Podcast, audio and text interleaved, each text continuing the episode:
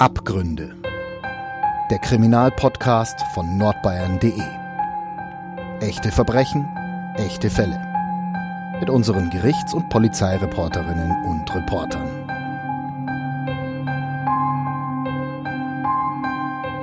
Herzlich willkommen bei Abgründe, dem True Crime Podcast von nordbayern.de. Schön, dass ihr wieder zuhört. Neben mir sitzt die Ulrike Löw. Schönen guten Tag. Hallo, ich freue mich, dass du da bist. Wir beschäftigen uns heute aus aktuellem Anlass mit dem Thema Ausschluss der Öffentlichkeit. Im Mittelpunkt unserer Geschichte heute steht ein Fall, der 2016 passiert ist und der wurde auch, also das Verfahren war 2017 und wurde auch unter Ausschluss der Öffentlichkeit verhandelt, denn sowohl das Opfer als auch der Täter waren minderjährig zu der Zeit. Viele von euch erinnern sich vielleicht noch an die Geschichte von damals, da verstarb eine 14-Jährige im Kreis ihrer Freunde an einer Überdosis Liquid Ecstasy und ihr Tod hätte eigentlich zu jeder Zeit abgewendet werden können, wenn nur jemand Hilfe gerufen hätte. Aber vorher wollen wir über was anderes noch sprechen und zwar über die Auswirkungen ganz allgemein der Corona-Krise auf die Justiz. Aber bevor wir anfangen, da möchte ich noch kurz unseren Sponsor erwähnen. Diese Folge wird nämlich präsentiert von dem TV-Kanal Crime and Investigation. Dort werden rund um die Uhr fesselnde True Crime Formate gezeigt. Dabei stehen aber nicht die Abscheulichkeit oder die Schrecken der Verbrechen im Vordergrund, sondern es werden die Hintergründe der Taten, die psychologischen Komponenten beleuchtet.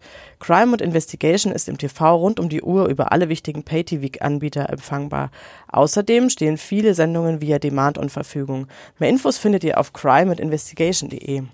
So, Ulrike. Gerichte, die sprechen ja ihre Urteile im Namen des Volkes. Aber wie ist es eigentlich aktuell mit dem Volk und der Öffentlichkeit? Weil bleibt die Öffentlichkeit im Kampf gegen Covid-19 eigentlich vor der Tür? Die Spielregeln der Pandemie, die fordern ja schließlich mehr Distanz, mehr Abstand zwischen den Menschen.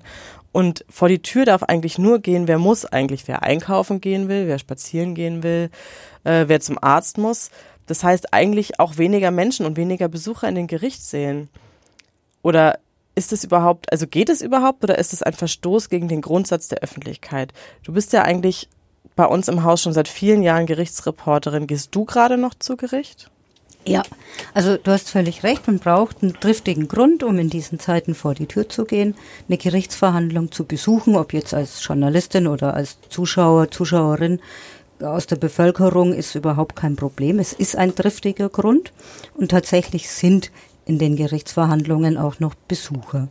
Wie sieht's da jetzt aus? Also man kann sich den Eingangsbereich am Justizgebäude an der Fürther Straße stellt man sich am besten vor wie ein Flughafen. Das sind große Metalldetektoren und da gehen die Besucher ohnehin durch, müssen durch und werden kontrolliert.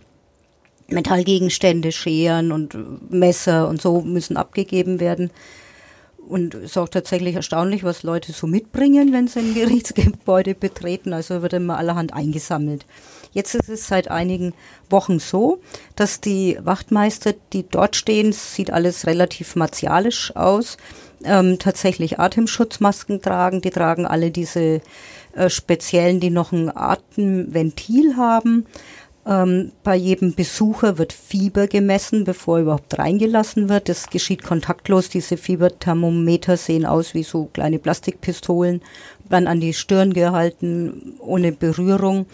Und so kann man dann reingehen. Man muss äh, Formulare ausfüllen und beantworten, ob man Kontakt zu einem Covid-19-Erkrankten hatte oder sich in einem Risikogebiet aufhielt oder unter Atemwegsproblemen leidet.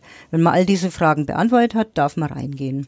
Es kommen also durchaus noch Besucher. Ja, also ich selber war in den letzten Wochen in Bamberg und auch in Nürnberg unterwegs und wenn ich mich so zurückerinnere, ging es damit los, dass jeder dem anderen gesagt hat, wir schütteln keine Hände mehr, immer noch erklärt hat, es ist jetzt nicht unhöflich gemeint, aber man will eben sich distanzieren.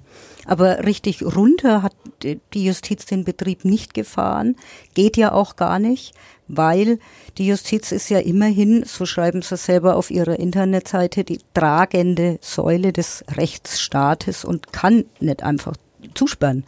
Und wenn man drüber nachdenkt, ist es ja auch ganz logisch. Also Menschen sitzen in U-Haft, warten auf ihren Prozess, gelten rechtlich als unschuldig. Denen kann man ja nicht sagen, ihr bleibt jetzt da einfach mal hocken, bis wir irgendwann die Nummer mit Corona hier im Griff haben. Wann das so weit sein wird, wissen wir nicht. Also muss man weitermachen. Das gilt auch für Eilverfahren, also Menschen, die am Sozialgericht beispielsweise klagen um Behindertenkennzahlen oder um ihre Rente oder um äh, Leistungen der Krankenversicherung, denen kann man ja nicht sagen, ähm, wir, wir halten den Rechtsstaatsbetrieb jetzt gerade nicht aufrecht, sondern natürlich müssen die, haben die ein Anrecht, ihr, ihre Leistungen zu kriegen. Das ist auch effektiver Rechtsschutz, also das Recht der Bürger auf effektiven Rechtsschutz ist auch explizit durchs Grundgesetz geschützt und das muss natürlich auch in der Krise gelten. Andererseits ist es so, beispielsweise gibt es ja auch äh, Rechtsanwälte, die aus ganz anderen Bundesländern anreisen weil Nürnberg halt der Gerichtsort für eine Klage ist, weil ein Betroffener hier ist, also ein Zivilverfahren. Und da werden aktuell viele äh, Sachen verschoben, weil es natürlich auch betagte Rechtsanwälte gibt, die in diesen Tagen nicht reisen wollen oder Streitigkeiten gibt, die man verschieben kann, die nicht dringend sind. Aber du hast es ja schon betont, wer im Namen des Volkes urteilt, darf natürlich nicht äh, das Volk vor die Tür sperren. Und deshalb ähm, sprechen wir heute über den Öffentlichkeitsgrundsatz. Der Öffentlichkeitsgrundsatz ist ein ganz, ganz zentraler Grundsatz in unserem Rechtssystem und meint praktisch das Gegenteil von Geheimjustiz. Also Öffentlichkeit dient ja auch der Kontrolle. Dürften die Richter jetzt machen, was sie wollen? Ähm, oder überhaupt die Justiz machen, was sie will, dann könnten sie ja Leute Kraft Augenschein sagen, na, der schaut ja schon aus wie ein Verbrecher, den werfen wir jetzt mal ins Kittchen oder ja, was weiß ich, blöder Spruch, der Mörder ist immer der Gärtner. Also wenn jetzt einer gelernter Gärtner wäre, könnte das ja auch schon genügen, den in Kerker zu werfen und so geht's natürlich nicht. Also Prozesse müssen öffentlich sein, sind sie im Grundsatz auch immer mit Ausnahmen. Die Ausnahmen kann uns jetzt der Herr Weidner erläutern, der ist selber Richter in Nürnberg am Oberlandesgericht und er ist auch Pressesprecher der Nürnberger Justiz. Und manchmal, werden wir im Laufe unseres Podcasts noch drauf kommen, ist er auch der einzige Zuschauer in Strafprozessen, in Jugendsachen insbesondere. Und das hat jetzt mit Corona nichts zu tun, denn dort ist meistens die Öffentlichkeit ausgeschlossen. Und dann lässt er sich, bittet er darum, zugelassen zu werden als Zuschauer, um uns berichten zu können. In einem Rechtsstaat ist das Öffentlichkeitsprinzip aus meiner Sicht eine ganz, ganz wichtige Prozessmaxime. Sogar in der Europäischen Konvention für die Menschenrechte ist auch der Öffentlichkeitsgrundsatz verankert. Vielleicht schauen wir uns mal an, wo das Ganze historisch herkommt. Das kommt nämlich aus der Zeit eigentlich des Liberalismus, als man ein Gegenstück zum Absolutismus setzen wollte. Man wollte, dass die Allgemeinheit nicht wie früher bei der Kabinetts- und Geheimjustiz keine Kenntnis von Prozessen hat, sondern einen Einblick bekommt. Und es geht aber auch darum, dass natürlich die Bevölkerung ein Interesse an Prozessen hat, dass es auch darum geht, abschreckend vielleicht zu sein, generalpräventiv und auch spezialpräventiv hier zu wirken. Kein Grundsatz ohne Schranken. Das Persönlichkeitsrecht hat sich immer mehr und mehr entwickelt und auch mehr und mehr in den Vordergrund gedrängt. Und das ist ein Grund, warum man das Öffentlichkeitsprinzip auch einschränkt, zum Beispiel im Jugendrecht. Im Jugendrecht geht es sehr stark um den Erziehungsgedanken. Das Persönlichkeitsrecht des Jugendlichen steht also hier im Zentrum. Und deswegen sind Jugendverfahren grundsätzlich nicht öffentlich. Da gibt es auch kaum Ausnahmen. Es ist möglich, einzelne Personen zuzulassen, wie beispielsweise den Gerichtssprecher, wenn es sehr, sehr öffentlichkeitsträchtige Verfahren sind, dass der dann die Medien eben auch über den Verlauf der Verhandlung unterrichtet. Es ist aber auch möglich, zum Beispiel in Prozessen, wo es um Sexualdelikte geht und sehr persönliche Dinge zur Sprache kommen, dass man die Öffentlichkeit für bestimmte Teile der Verhandlung oder auch ganz ausschließt. Schließlich ist es auch so, dass das Persönlichkeitsrecht manchmal einfach den Öffentlichkeitsgrundsatz überwiegt, beispielsweise beim Ortstermin einer Wohnung. Das Recht an der Wohnung ist ein grundrechtlich geschütztes Recht und da kann der Wohnungsinhaber sagen, er möchte nur die Prozessbeteiligten reinlassen, das muss er auch machen, aber die Öffentlichkeit kommt dann eben nicht rein in diese Prozesse, weil hier dieses Recht dann überwiegt. Als Justizsprecher verfolgt Herr Weidner als Zuschauer ja eigens einen Fall, der eigentlich unter Ausschluss der Öffentlichkeit verhandelt werden würde. Wir berichten darüber, online und auch in der Zeitung. Das klingt jetzt eigentlich ein bisschen komisch, aber ist es gar nicht. Denn es geschieht A nur in Ausnahmefällen, die sehr öffentlichkeitswirksam waren und B äh, sprecht ihr genau ab, welche Details ihr veröffentlicht dürft und welche nicht, richtig? Genau. Also wir wollen heute über einen Fall sprechen, in dem gerade Schweigen direkt in die Katastrophe geführt hat. Man möchte fast sagen, dass dieses Verbrechen nur aufgrund von Schweigen überhaupt möglich geworden ist und tödlich geendet hat für ein junges Mädel. Gehen jetzt einfach mal vier Jahre zurück. Es war am Nachmittag am 17. Juni 2016. Wir sind jetzt in einem Einkaufszentrum in Neumarkt in der Oberpfalz und dort ist eine 14-Jährige. Ich nenne die jetzt einfach mal Anna, damit unsere Zuhörer es besser verstehen. Sie heißt in Wirklichkeit ganz anders, aber dann können wir uns, glaube ich, leichter drüber unterhalten. Und diese Anna ist jetzt mit ihrer Freundin in dem Einkaufszentrum unterwegs, bummelt da rum und trifft äh, vier Jungs, so in ihrem Alter, die kennen sie aus der Schule. Einer von ihnen, den nennen wir jetzt Sebastian, das ist natürlich auch nicht sein echter Name. Er ist damals 15, der hat ein kleines Plastikfläschchen dabei. Da ist Liquid Ecstasy drin, damals eine Modedroge.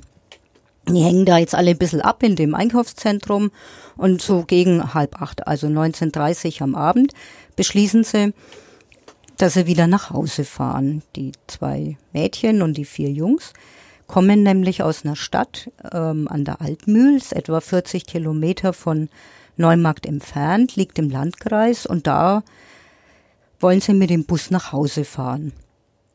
Den Abend äh, verbringen sie dann auf dem Skaterplatz. Das kennt man auch. Das ist halt so ein örtlicher Treffpunkt. Da nehmen halt Jugendliche selber Getränke mit und da hängen dann die anderen Dorfjugendlichen ab oder Stadtjugendlichen sind es in dem Fall ja.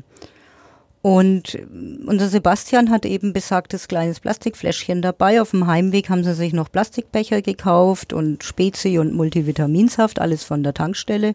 Und da hocken die jetzt so im Kreis und beginnen, äh, trinken halt aus diesen Plastikbechern da Spezi und Vitaminsaft und haben die Droge da tröpfchenweise mit rein. Und das lassen sie jetzt quasi kreisen. Genau, und dieser Mix aus Limo und Saft und ein paar Tropfen von dem Liquid Ecstasy, damit stoßen die Jugendlichen an. Unser späteres Opfer, die Anna, die trinkt erstmal nichts. Auch als sie gegen 23 Uhr noch eine weitere Runde verteilen, trinkt sie erstmal nichts, fragt aber kurz darauf einen der Jugendlichen, ob sie mal trinken dürfte und trinkt dann fast zwei volle Becher aus. Sie übergibt sich dann mehrfach und wird bewusstlos und wird die Nacht zum 18. Juni nicht überleben. Ja. Und im März 2017, also etwa neun Monate später, da muss sich der damals schon 16-jährige Schüler vor Gericht verantworten.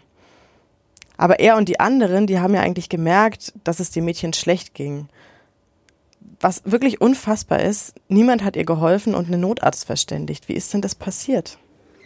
Also man muss jetzt sich klar machen, dass der Sebastian, also unser 15-Jähriger, schon ganz genau gewusst hat, mit was er da hantiert und was er da in diesem Plastikfläschchen hatte. Liquid Ecstasy kannte er. Er hat schon zwei bis dreimal, wird später festgestellt, selber konsumiert.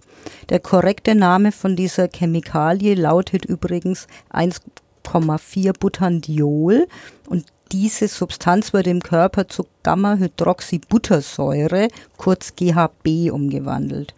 Die Apothekerzeitung hat mal in einem Artikel über dieses Zeug berichtet. Der Titel war Horrortrip aus der Plastikflasche. Und ähm, wenn man diese Säure konsumiert, war da zu lesen, entwickelt man Angstattacken, Unruhen, Muskelzucken unkontrollierter Art, Halluzinationen, man kann hyperventilieren, wird verwirrt, Sprachstörungen, Herzrasen. Und manchmal soll es sogar Wochen dauern, bis die Wirkung nachlässt, weil man dieses Zeug einfach nicht einschätzen kann. Es hört sich jetzt nach so einem halben Chemiestudium an und ganz bestimmt hat der Sebastian nicht die Deutsche Apothekerzeitung gelesen. Aber das Gericht hat später festgestellt, dass er all dies sehr wohl wusste. Denn das hat sich im Rahmen der Ermittlungen eben auch rausgestellt. Wenn du im Internet surfst, hinterlässt du ja Spuren. Und anhand dieser Spuren hat man eben gesehen, dass der unterschiedliche Drogenforen besuchte regelmäßig und auch dort wird genau über diese Phänomene und diese Auswirkungen, diese möglichen Auswirkungen berichtet und was eben dieser Stoff im Körper anrichten kann und welche Wirkung GHB entwickelt, wie hochpotent das Zeug ist und dass eben die Überdosierung vom Erbrechen bis zur Bewusstlosigkeit bis zum Todeseintritt reichen kann. Genau das, was der Anna, die auf der Parkbank liegt, passiert ist. Die erbricht sich mehrfach, die wird bewusstlos und dann stirbt sie. Und dieses Wissen bringt der Sebastian mit. Und das wurde eben später auch im Prozess festgestellt, wie es im Urteil dann auch genau niedergelegt worden ist. Es kam in dem Prozess einfach zur Sprache, dass dem Angeklagten klar war, was für Wirkungen Liquid Ecstasy haben kann, dass ihm auch klar war, dass die Symptome, die jetzt bei dem Mädchen dann auftraten, nicht auf irgendetwas anderes zurückzuführen waren, sondern schlicht und ergreifend darauf, dass er ihr vorher das Liquid Ecstasy gegeben hatte. Er hat es erkannt, er hat es bemerkt, er hätte deswegen helfen müssen, weil er ja auch die Ursache dafür gesetzt hat, dass es ihr so schlecht ging. Ich zitiere jetzt mal aus dem Urteil, also aus dem Teil, den der Rechtsmediziner festgestellt hat. Die Überdosis von GHB habe zu einer Atemdepression geführt. Diese hätte durch das Einführen eines Beatmungsschlauches in die Luftröhre, der Intubation, durchbrochen werden können. Dadurch wird ein Sauerstoffmangel verhindert bzw. behoben. Bei einer Alarmierung des Notarztes unmittelbar nach dem Eintreten der Bewusstlosigkeit wäre durch eine Beatmung der Tod des Mädchens abgewendet worden, ohne dass hierbei mit bleibenden Schäden zu rechnen gewesen wäre. Mit zunehmender Dauer der Atemdepression und die dadurch bedingte Sauerstoffunterversorgung des zentralen Nervensystems treten irreversible Hirnschädigungen auf. Dieser Prozess wurde vorliegend durch die niedrige Außentemperatur verlangsamt, da hierdurch der Sauerstoffbedarf im Gehirn absinkt. Da die lebensnotwendigen Bereiche des Gehirns am längsten mit Sauerstoff versorgt werden, wäre eine Rettung des Mädchens, wenn auch mit schweren Hirnschäden, noch bis kurz vor ihrem Tod möglich gewesen. Also das ist jetzt die wissenschaftliche Erklärung des Rechtsmediziners neun Monate später. Ähm, aber die Frage bleibt ja, wie ist es zu erklären? Also was ist in dem vorgegangen? Mhm. Vielleicht fassen wir einfach nochmal zusammen, was wir jetzt wissen, auch für unsere Zuhörer, um sich nochmal genau vorzustellen, was ist da jetzt passiert. Also die Jugendlichen trafen sich in diesem Einkaufszentrum. 19.30 fahren sie mit dem Bus heim. Eine Stunde später sitzen sie äh, auf dem Skaterplatz auf ihrem äh, Treffpunkt. 20.30 Uhr. Jetzt teilt der Sebastian die Tropfen. Die Jugendlichen lassen die Plastikbecher mit dem Limo und dem Saft kreisen. Die Anna trinkt, nennen wir es mal so eine erste Runde, keinen Schluck. Jetzt dauert es bis 23 Uhr, bis die nächste Runde kreist und wieder kriegt sie nichts. Sie fragt aber andere, ob sie mal trinken darf. Und zwei von ihren Bekannten lassen sie auch trinken. Im Urteil ist zu lesen, dass sie zwei volle Becher leert und unmittelbar danach verschlechtert sich ihr Gesundheitszustand drastisch. Ja, sie legte sich auf eine Bank und sie musste sich mehrfach übergeben und reagierte auch nicht mehr, als sie angesprochen wird. Und später, so steht es im Urteil, schildern die Jugendlichen im Zeugenstand, dass sie zwar über ihren Gesundheitszustand diskutiert haben, und einer hat dann auch gleich eine parallele Geschichte parat gehabt von einem Bekannten, dem es auch mal so schlecht ging, aber der wäre nach einer halben Stunde auch wieder okay gewesen. Genau, also wie du sagst, die, die liegt auf der Bank, die hat sich übergeben und so weiter und so fort, ist jetzt bewusstlos. Also sprich, die müssen das gemerkt haben, alle, dass das Mädchen Hilfe braucht und zwar ganz dringend. Und trotzdem ruft der Sebastian den Notarzt nicht. Und ganz im Gegenteil, sogar als die anderen Jugendlichen panisch sind und ähm, immer wieder vom Notarzt die Rede ist, hält der die noch ab und sagt, nein, ihr dürft nicht. Und es geht stundenlang. Und das ist im Übrigen das, was ich überhaupt nicht verstehen kann, wie sich sowas über Stunden zieht. Also kein momentanes, kein Augenblicksversagen, sondern eben über Stunden. Und rückblickend, vielleicht ist es eine Erklärung, dass die Panik, die der Sebastian hat, weil er ja derjenige war, der das Rauschgift verteilt hat, äh, dass der sich so schuldig gefühlt hat und so eine Panik hat, dass er erwischt wird, dass dieses Gefühl alles überlagert hat. Und im Sinn von sowas wird schon gut gehen, ähm, man einfach hofft, dass das irgendwie gut ausgeht. Also man muss das, man kann das vielleicht gefühlskalt nennen, aber es muss nicht so gewesen sein. Vielleicht war die Panik so groß, dass gar kein Platz mehr war für einen klaren Gedanken in seinem Kopf. Und der, als 15-Jähriger hat der Sebastian natürlich auch keinen blassen Dunst, was ihm da jetzt blühen kann vor Gericht. Also allerdings muss man natürlich sagen, aus heutiger Sicht hätte er den Notarzt gerufen, hätte die Anna gerettet werden können.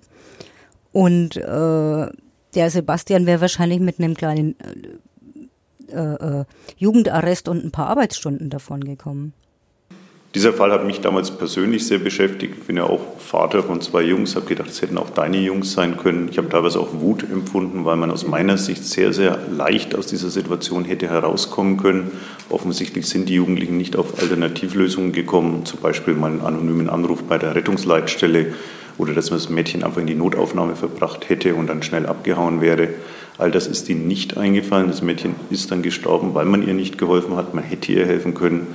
Und das mitzubekommen und anzuhören war wirklich schrecklich damals und hat mich auch innerlich sehr berührt. Und wenn ich heute an den Fall zurückdenke, muss ich sagen, berührt es mich immer noch.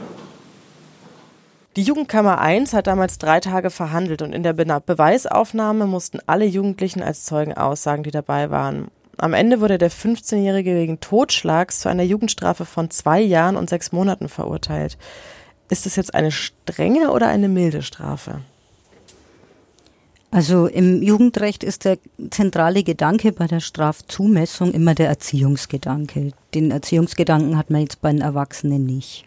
Und in dem Fall war eben zu hören, dass der Sebastian letztlich ein ziemlich harmloser Jugendlicher war. Der ist einmal aufgefallen früher, weil er mit seinem Mofa ohne Versicherungsschutz rumgefahren ist. Harmlos, muss man eigentlich sagen. In der U-Haft ähm, hat er sich, es wurde im Prozess, kam das auch zur Sprache, dass er sich äh, sehr gut integriert hat, dass er diszipliniert war, fleißig war, respektvoll aufgetreten ist und dass ihm sichtlich die Reue plagte. Und der war auch gleich als Hausarbeiter im Jugendgefängnis eingesetzt worden. Man muss also schon feststellen, dass er große Reue gezeigt hat und auch im Strafverfahren nicht um den heißen Brei herumgeredet hat. Der hat tatsächlich gleich ein Geständnis abgelegt und das sind alles Dinge, die die Richter berücksichtigen müssen in der Strafzumessung.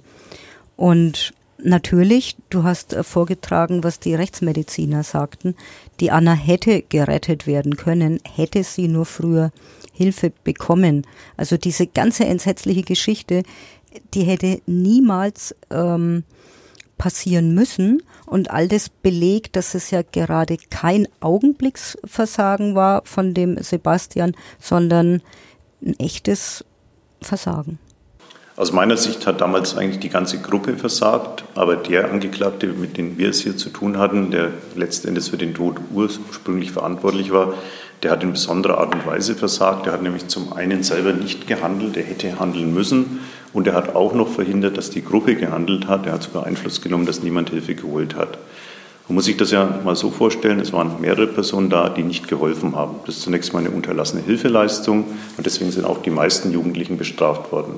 Der Angeklagte aber, der vor der Jugendkammer sich verantworten musste, der hatte ja die Ursache für dieses ganze Leid und Übel gesetzt und der wurde deswegen wegen Totschlags durch Unterlassen angeklagt und später dann auch verurteilt. Das ist so, wenn ich eine bestimmte Stellung übernehme, weil ich zum Beispiel mit jemandem verwandt bin oder auch jemanden in Gefahr gebracht habe, dann habe ich eine besondere Pflicht zu helfen. Die hat ja der Angeklagte hier eben auch. Und der ist dieser Pflicht nicht nachgekommen. Im Gegenteil, er hat sogar noch verhindert, dass überhaupt geholfen wurde. Gerade in diesem Fall war es mir aber wichtig, dass auch darüber berichtet wird, um einfach zu zeigen, wie eine eher harmlose Geschichte furchtbar eskalieren kann, wie ein Mensch zu Tode kommen kann wirklich so, dass es überhaupt nicht notwendig gewesen wäre. Man hätte ganz leicht anders helfen können. Und wenn die Sache tatsächlich rausgekommen wäre, wäre es ja nur um ein kleines Drogendelikt gegangen. So aber stand am Schluss eine Verurteilung wegen Totschlags Unterlassen und es ist ein Mensch gestorben. Das war so schrecklich. Deswegen war es mir einfach wichtig, dass die Öffentlichkeit auch erfährt, weil man sich letzten Endes völlig falsch verhalten kann und auch was für Auswirkungen Liquid Ecstasy haben kann. Also dieses ganze Unglück um die Anna zeigt auch was, was für die Straftaten von Jugendlichen ziemlich typisch ist. Neben, neben ihrem sinnlosen Tod, also natürlich ist Tod grundsätzlich immer sinnlos, aber hier so unnötig wie nur was. Ähm, das zeigt eben auch, dass der Sebastian die Gefahr durch die Drogen und die Gefahr durch sein Nichtreagieren einfach unterschätzt hat. Und genau das ist im Jugendgericht ganz, ganz häufig genau so zu sehen, dass irgendwas mit einem Streich oder einem angeblichen Streich oder einem dummen Spaß beginnt und in einer Katastrophe endet. Im, Im Jugendgericht ist es häufig ganz genau so, dass irgendwas mit einem Streich beginnt oder einem vermeintlichen Spaß und dann in einer Katastrophe endet. Ich erinnere mich zum Beispiel an zwei junge Männer, die waren im Mai 2017 in Beiching unterwegs am Rhein-Main-Donau-Kanal auf einem äh, Radweg an der Uferpromenade. Und die ist eine durchzechte Nacht, die kommen da nach Hause, sehen einen Rettungsring, so einen weiß-roten Rettungsring, der mit einem Seil da aufgehängt ist. Die sind jetzt angetrunken, nehmen diesen Rettungsring und spielen Baywatch nach. Dabei spannen sie aber den Seil über die Uferpromenade und lösen diese Falle nicht mehr auf, gehen nach Haus. Am nächsten Morgen unglücklicher Zufall, muss man sagen. Es hätte alles nicht passieren müssen, aber am nächsten Morgen fährt also ein Mann, Familienvater mit seinem Rad, will Brötchen für seine Familie holen und für den armen Menschen wird dieses Seil regelrecht zur Falle. Der, das Seil ist in Kopfhöhe gespannt und er sieht's nicht und wird regelrecht vom Fahrrad katapultiert der Kehlkopf wird verletzt, die Halswirbel sind gebrochen, die Bänder am Hals äh, sind abgerissen, seine Bandscheiben wurden gequetscht, der ganze Körper mit Wunden, Prellungen übersät. Der lag zwei Wochen im Krankenhaus, nur um wiederhergestellt zu werden, was er bis heute im Übrigen nicht ist. Ich habe den armen Mann in einem Prozess gesehen. Der war sehr, sehr sportlich, also Bergsteigen, Fahrradfahren ist eigentlich sein Lebensinhalt. Der hat bis heute schwere gesundheitliche Probleme. Aber man sieht eben, dieser unglückliche Zufall, dass der justament, als dieses Seil da gespannt ist, zum Brötchen holen fährt. Der Zufall ist praktisch Mittäter in so einem Fall. Mhm. Da gibt's noch ein weiteres Verbrechen, das eigentlich mit einem dummen Spaß angefangen hat, und zwar am 9. Mai 2018 bei Erlangen auf einer Autobahnbrücke, die über die A3 führte. Da ließen zwei junge Männer Pflastersteine in die Tiefe fallen, und zwar von der Autobahnbrücke auf die Autobahn. Ja. Die haben fast Glück, ist nämlich nur dem Zufall zu verdanken, dass die beiden, der eine 20 und der andere 17, nicht noch zu Mördern geworden sind. Es war ungefähr um 23 Uhr damals, die standen auf dieser Autobahnbrücke und schleudern, haben erst Steine auf den Regionalzug geschleudert und dabei drei Scheiben zertrümmert könnt jetzt denken, jetzt, dass die Zerstörungswut ein bisschen abgekühlt war. Das war sie aber noch nicht. Dann sind sie nämlich noch an der Gärtnerei vorbei. Da lagen dann so riesige Pflastersteine. Also das sind ja echt Brocken. Und dass sie die überhaupt rumgeschleppt haben, ist ja schon erstaunlich. Aber die haben also gleich mehrere von diesen Pflastersteinen dann hoch zu der Autobahnbrücke geschleppt. Eins von diesen Dingern wiegt gut dreieinhalb Kilo. Und ja, da hat sie dann die Kraft immer noch nicht verlassen. Da stehen sie dann da oben auf der Brücke und, und werfen dann diese Pflastersteine nach unten. Also stemmen da die echten Brocken über das Geländer. Was im Kopf von den beiden äh, vor sich gegangen ist, ist auch wirklich schwer zu ergründen. Und auch hier war die Öffentlichkeit wieder aus Gründen des Jugendschutzes ausgeschlossen. Es genügt nämlich, kann sich jetzt wundern, der eine war ja schon 20 und der andere 17, aber eben weil der eine 17 ist, minderjährig, gilt dann das Jugendschutzgesetz und der 20-Jährige sitzt ja daneben. Und ich habe damals mit einem Psychiater gesprochen über vergleichbare Fälle, was eigentlich da los ist. Und der sagte, naja, wenn die da oben stehen, und von der Brücke runter auf die Autobahn und auf die Autos blicken, dann sind die ja in einer Art Vogelperspektive und schauen da runter. Und man kann sich schon überlegen, ob man sich dann großartig und ganz mächtig fühlt, eben weil man diese Vogelperspektive äh, einnimmt. Und gleichzeitig wirkt das Ganze ja fast ein bisschen wie so ein Computerspiel, weil du hörst weder Schreie und du siehst auch kein Blut noch irgendwas, so dass das dass nur dieses Machtgefühl, erwische ich das Auto jetzt oder was passiert jetzt, eine Rolle spielt, aber die unmittelbare Auswirkung, die siehst du nicht und fühlst sie deshalb vielleicht auch nicht. Eine mögliche Erklärung, natürlich keine Entschuldigung, damit hier kein Missverständnis entsteht. Die beiden sind erwischt worden, vier Wochen nach der Tat kamen U-Haft. Und die Ermittler sind denen übrigens über die Auswertung von Funkzellen auf die Spur gekommen. Die Handys von den beiden waren zum Tatzeitpunkt am Tatort eingeloggt.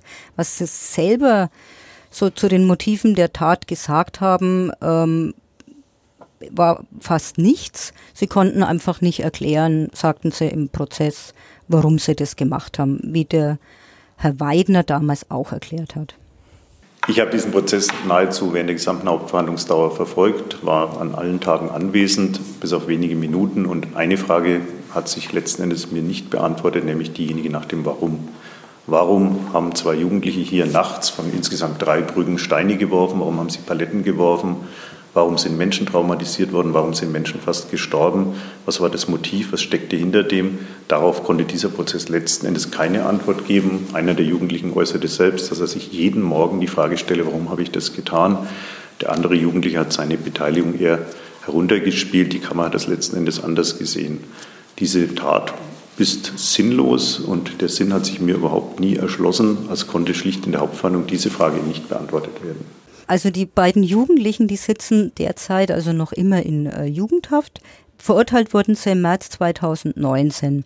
Der 20-Jährige hielt damals eine Jugendstrafe von vier Jahren und der 17-Jährige von dreieinhalb Jahren.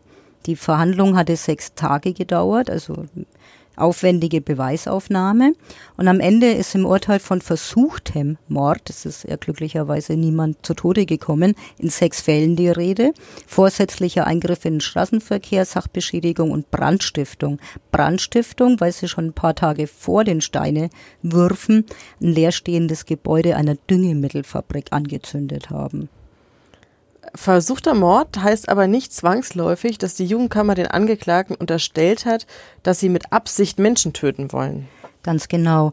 Die Jugendkammer 1, also das Gericht tagte damals übrigens mit drei Berufsrichtern und zwei Schöffen, also einer großen Kammer, hat den beiden jungen Männern keinen Tötungsvorsatz unterstellt. Aber nach der Beweisaufnahme waren die Richter überzeugt, dass die beiden natürlich damit gerechnet haben, dass sie Fahrzeuge hätten treffen können und Menschen hätten töten können. Also die Attacke ist natürlich heimtückisch, weil wer rechnet damit, wenn er mit dem Auto unterwegs ist, dass ihn von oben Pflasterstein trifft und dann ist man natürlich als Opfer arg und wehrlos. Es ist also purer Zufall, dass es keine Toten gab und die Autofahrer waren schrecklich traumatisiert.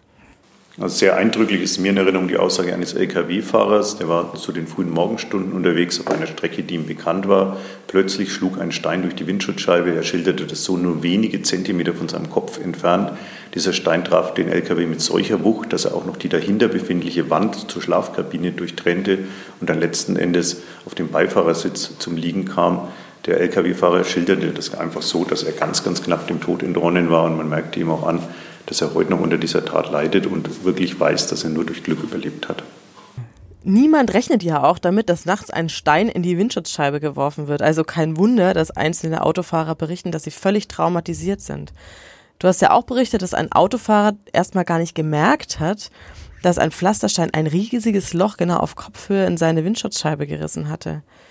Der fürchtete nach dem Aufprall erstmal, dass ein Reh überfahren hatte und wusste überhaupt nicht, was passiert ist. Erst am nächsten Morgen, als er mit anderen Menschen zusammen seine Scheibe angeschaut hat, da ging ihm auf, wie knapp er dem Tod eigentlich entgangen war. Bei dem lag der Stein im Fußraum seines Beifahrersitzes.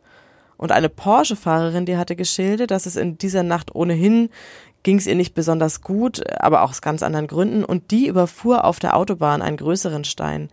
Der zerriss ihr den Vorderreifen und sie verlor fast die Kontrolle über ihr Auto. Die war so nervös, dass sie nicht mal einen Notruf absetzen konnte. Aber in ihrem Handy, da war die Nummer der örtlichen Polizeiwache gespeichert und die hat sie dann angerufen. Da fuhr sie dann rechts ran und ein Beamter hat sie telefonisch betreut und ähm, sie hat sich dann mit einer Warnweste auf die Leitplanke gesetzt, bis die Rettungskräfte kamen. Ich fasse das jetzt nochmal zusammen. Aus Gründen des Jugendschutzes war auch dieses Verfahren nicht öffentlich, aber allein die schrecklichen Erlebnisse der Opfer zeigen ja eigentlich, dass das ähm, öffentliche Interesse berechtigt ist. Genau, weil Opfer wollen natürlich, dass sie Gehör finden. Also man muss sich diesen, dieses Moment der Ohnmacht, äh, fast der Vergewaltigung ja mal vorstellen, das man als Opfer erlebt. Und wenn man dann öffentlich kein Gehör findet und der Staat einem ähm, zwar zuhört, aber hinter verschlossenen Türen und in der Öffentlichkeit nicht drüber diskutiert werden darf, ist es für ein Opfer aus meiner Sicht durchaus traumatisierend. Das heißt ja nicht, dass man Einzelheiten oder Details aus dem persönlichen Nachfeld der Betroffenen selber schildern muss, aber ich denke, es geht ums Gehörfinden. Im Übrigen merken wir ja auch gerade in diesen Zeiten, von wie entscheidender Bedeutung es auch für uns ist, dass äh, nicht nur Gerichtsurteile, sondern überhaupt Entscheidungen kommuniziert werden. Also wir merken ja gerade jetzt, wie auf einmal die Exekutive durchregiert. Also in den Parlamenten wenig Diskussion äh, stattfindet und, und Dinge einfach entschieden werden und unsere Rechte massiv eingeschränkt werden. Also der Staat, der uns Freiheit gewährt und uns aber gleichzeitig schützen soll, hat ja jetzt gerade im Moment die Fesseln ganz schön angezogen. Also dürfen nur mit einem driftigen Grund nach draußen gehen und die Bürger tragen alle Masken. Versammlungsfreiheit. Versammlungsfreiheit eingeschränkt. total eingeschränkt. Also 1. Mai mhm. heute, äh, was sonst am 1. Mai los ist. Jetzt ist der DGB virtuell nur im Netz. Ganz vereinzelt demonstrieren einige, glücklicherweise muss man sagen. Ähm, es ist jetzt eine kleine Lockerung in Sicht, aber das zeigt ja schon, äh, wie wichtig ist, Dinge zu erklären, weil nur so natürlich der Rechtsstaat und auch die Justiz hier in unserem Fall das Vertrauen der Bürger überhaupt behalten kann, wenn Entscheidungen auch verständlich sind. Also wenn das alles willkürlich daherkommt, diktatorisch daherkommt, ähm, man kann ja den Blick in, mal Richtung USA richten oder äh, in die Türkei oder kann auch mal in nach China schauen, wenn man den Unterschied zwischen Demokratie und Diktatur gerade äh, erleben möchte, leibhaftig. Ähm, all das zeigt, wie wichtig es ist zu kommunizieren. Und all das zeigt, wie berechtigt das Interesse der Öffentlichkeit auch an Gerichtsverfahren ist. Und in dem Zusammenhang hat übrigens vor einigen Jahren der Heiko Maas, als der noch Justizminister war, versucht, die Justiz oder damit, zu begon damit begonnen, die Justiz zu modernisieren wir wissen ja, dass Gerichtsverfahren, selbst wenn sie öffentlich sind, nicht gefilmt werden dürfen oder nicht live im Internet übertragen werden dürfen oder sowas. Deshalb gab es ja oder gibt es ja auch immer den Beruf des Gerichtszeichners, weil man all dies nicht darf. Und in, in der Modernisierung des Gesetzes äh, wurde installiert, dass die obersten Gerichtshöfe mit ihren Entscheidungen künftig im Fernsehen gezeigt werden dürfen. Also bislang kannten wir ja nur die Bilder, dass die Bundesverfassungsrichter mit ihren roten Roben reinlaufen in den Saal und so wie die sprechen, ist die Kamera weg und dann erklärt es irgendein Fernsehjournalist oder ein Moderator. Aber eben dies kann jetzt gezeigt werden, weil ähm, eben die, die Meinung der Politik ähm, ist, dass die Bürger direkt aus dem Mund von den Richtern erfahren sollen, warum das Gericht so und nicht anders entschieden hat. Das ist neu. Weil es aber grundsätzlich schon verboten bleibt, äh, Gerichtsverfahren zu filmen oder im Ton vollständig aufzuzeichnen. Eigentlich hat sich nicht allzu viel geändert. Es ist nach wie vor so, dass man Verhandlungen beim Amtsgericht und auch beim Landgericht und auch Entscheidungsverkündungen dort nicht aufzeichnen darf und auch nicht übertragen darf. Aber der Gesetzgeber hat tatsächlich im April 2018 hier eine Ausnahme zugelassen, und zwar für Entscheidungen des Bundesgerichtshofs, wenn der Senat, der muss sich das vorher überlegen und dann auch eine Ermessensentscheidung treffen, es zulässt, können solche Entscheidungsverkündungen, also nicht die gesamte Verhandlung, tatsächlich dann auch gefilmt und auch übertragen werden. Im Gerichtsverfahrensgesetz ist ja der Öffentlichkeitsgrundsatz nachzulesen. Die Verhandlung vor dem erkennenden Gericht einschließlich der Verkündung der Urteile und Beschlüsse ist öffentlich.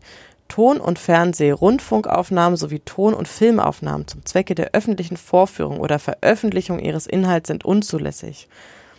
Und öffentlich bedeutet also, dass sich jeder über Ort und Zeit einer Hauptverhandlung informieren kann und der Zutritt ist auch jederzeit erlaubt.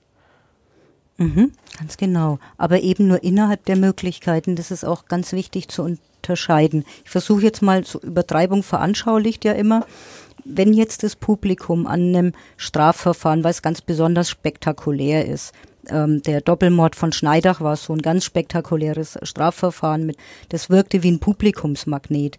Wenn jetzt da alle, die da rein wollen, nicht reinpassen, dann muss das Gericht natürlich kein Bierzelt mieten und das auf dem Parkplatz äh, vor dem Justizgebäude aufstellen, damit da auch alle reinpassen. Die Unterscheidung ist ein kleines Wörtchen, nämlich in und für. Prozesse finden in der Öffentlichkeit, aber nicht für die Öffentlichkeit statt. Also Brot und Spiele und Circus Maximus ist vorbei. Ähm, wir wollen einen Angeklagten im Gerichtssaal schließlich auch nicht mehr präsentieren wie so ein Raubtier in der Manege, weil der Zweck de des Strafprozesses dient ja der Wahrheitsfindung und nicht der Volksbelustigung. Wir hatten das ja auch schon in unserem Fall mit dem Mord im Sarglager, dass bei der Urteilsverkündung die Türen, die Zuhörer und Zuhörerinnen einfach mal die Türen ausgehängt ja. hatten. Ne? Ja. Genau, also wir können quasi festhalten, es wird zwar vor Publikum verhandelt, ähm, es wird auch äh, kontrolliert, ob die Justiz wirklich ohne Ansehen der Person und nur nach Recht und Gesetz prozessiert. Man hat das Recht auf ein faires, zügiges und öffentliches Verfahren. Das wird auch in der Europäischen Menschenrechtskonvention festgehalten. Aber wir können mal dahingestellt lassen, ob prominente Angeklagte, wie zum Beispiel Uli Hoeneß vor einigen Jahren, es auch für eine große Wohltat empfanden, dass äh, öffentlich verhandelt wurde. Ja, genau. Dann bedanke ich mich, dass du heute da warst, Ulrike. Sehr gerne. Ich danke, dass ich da sein durfte. Immer wieder gerne. Und wir danken euch natürlich fürs Zuhören. Äh, wir freuen uns, wenn ihr auch in der nächsten Folge wieder dabei seid. Und wir freuen uns natürlich, wenn ihr uns eine Bewertung hinterlasst. Das könnt ihr auf iTunes zum Beispiel machen. Und ihr wisst, wo ihr uns hören könnt. Auf ähm, iTunes, dieser, in jedem möglichen Podcast-Player, den ihr so habt. Und dann bis zum nächsten Mal. Tschüss. Tschüss. Mehr bei uns im Netz auf nordbayern.de